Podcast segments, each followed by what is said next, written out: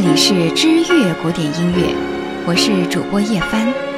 今天继续为您播出柴可夫斯基《孤独的高阶是繁华》。今天继续为您播出的是柴可夫斯基的作品《降 B 小调第一号钢琴协奏曲》。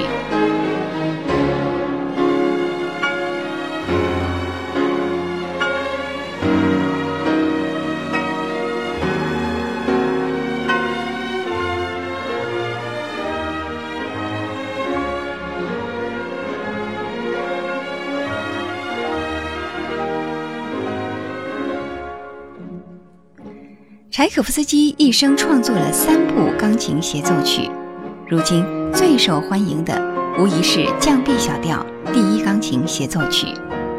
很多人把它与贝多芬的降 E 大调第五钢琴协奏曲《皇帝》相提并论，足以证明它在人们心目中的地位。这首乐曲尽显柴可夫斯基独特的悲怆感和民族色彩，是不朽的名篇。此曲创作于1874年，柴可夫斯基三十四岁时。之前他已经写了两首交响曲、管弦乐曲《罗密欧与朱丽叶》，以及包括如歌的行版的第一号弦乐四重奏曲。第一号钢琴协奏曲可以看作是柴可夫斯基这一系列名作的延续。此曲，柴可夫斯基本想提献给在音乐道路上帮助过自己的好友，时任莫斯科音乐学院院长的尼古拉·鲁宾斯坦。意想不到的是，鲁宾斯坦对这部作品评价相当的奚落，甚至当面说：“如果按照我的意志修改，我才愿意把它搬上舞台。”柴可夫斯基大怒，甩下一句话：“我一个音都不会改。”就摔门而去。随后，他把乐谱寄给了当时德国著名的钢琴兼指挥家彪罗。两人虽然只是萍水之交，但彪罗却对这部作品爱不释手。他还邀请柴可夫斯基一同赴美国演奏。一八七五年，柴可夫斯基的降 B 小调第一号钢琴协奏曲。由彪罗诠释钢琴，在美国公演收获了无数好评。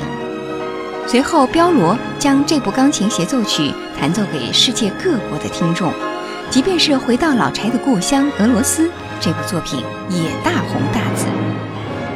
此时的鲁宾斯坦也意识到了当初自己的无礼，于是向柴可夫斯基道歉。他解释，当初。自己不看好这部作品，是因为与古典时期，甚至是浪漫时期的传统意义上的钢琴协奏曲在结构上相比过于松散了，尤其是第一乐章，有时更像即兴曲。两人冰释前嫌，鲁宾斯坦亲自演奏了这首乐曲，柴可夫斯基也按照他的意见加以修改。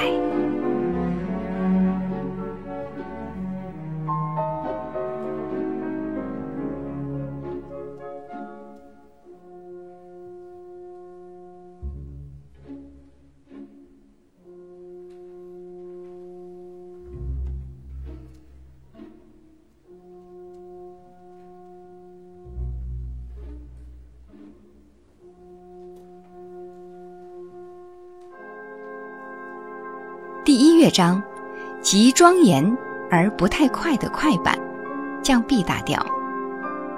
四把圆号演奏的降 B 小调影子后，大提琴与第一小提琴主奏降 D 大调主题，钢琴以华彩发展。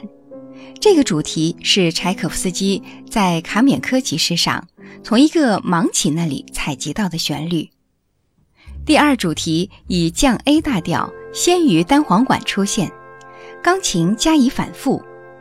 发展部分，第一主题纠缠上行音，以钢琴为主形成变化。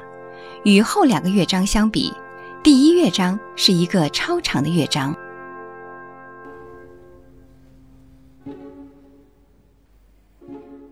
第二乐章，朴素的小型版，降 D 大调，三段体牧歌风格。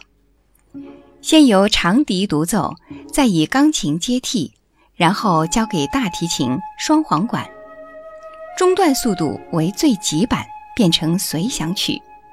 第三段再由钢琴独奏行板主题，加以变奏，是柴可夫斯基最优美的抒情篇章之一。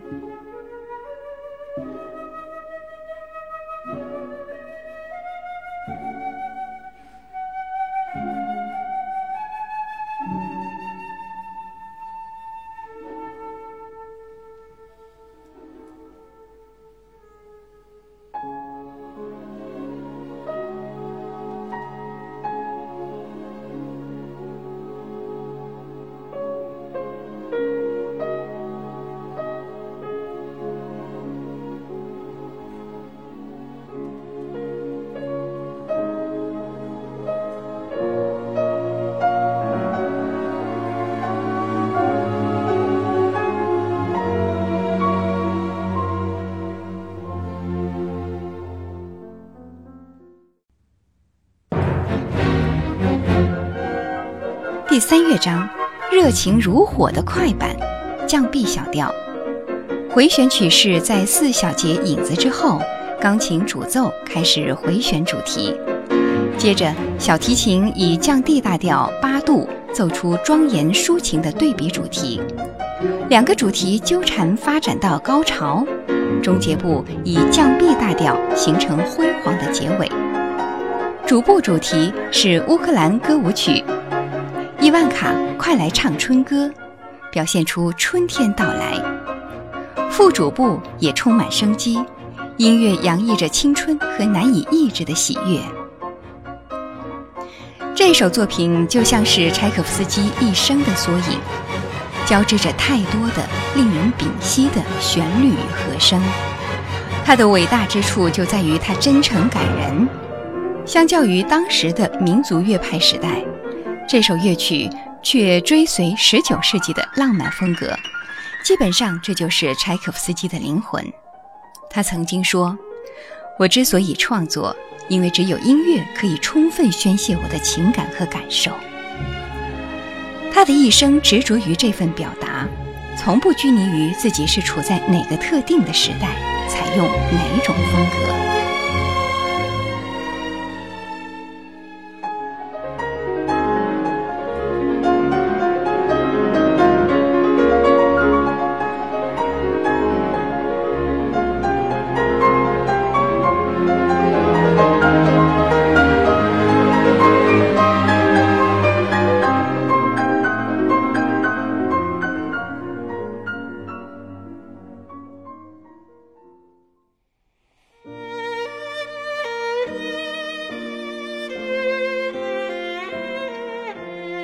接下来继续为您介绍《如歌》的行板。《如歌》的行板是柴可夫斯基1871年创作的 D 大调第一弦乐四重奏中的第二乐章，是 D 大调弦乐四重奏中最杰出的乐章，备受世人钟爱。如今这一乐章经常被独自搬上音乐会，足见它的魅力。《如歌》的行板旋律是1869年夏天。柴可夫斯基在乌克兰卡蒙卡村妹妹家中旅居时听来的一首小亚细亚民谣。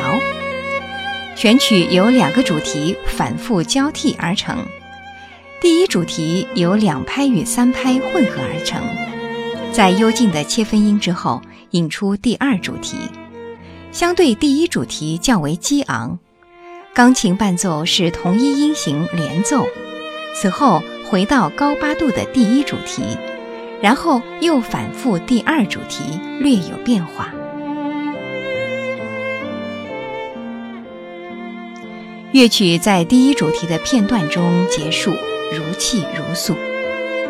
一八七六年，托尔斯泰访问莫斯科音乐学院时，该院用 D 大调弦乐四重奏来欢迎他。当演奏至第二乐章如歌的行板时，托尔斯泰备受感动，不禁潸然泪下。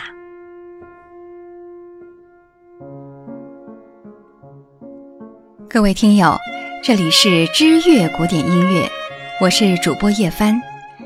今天关于柴可夫斯基的作品就介绍到这里，欢迎您继续关注我们的下一期节目。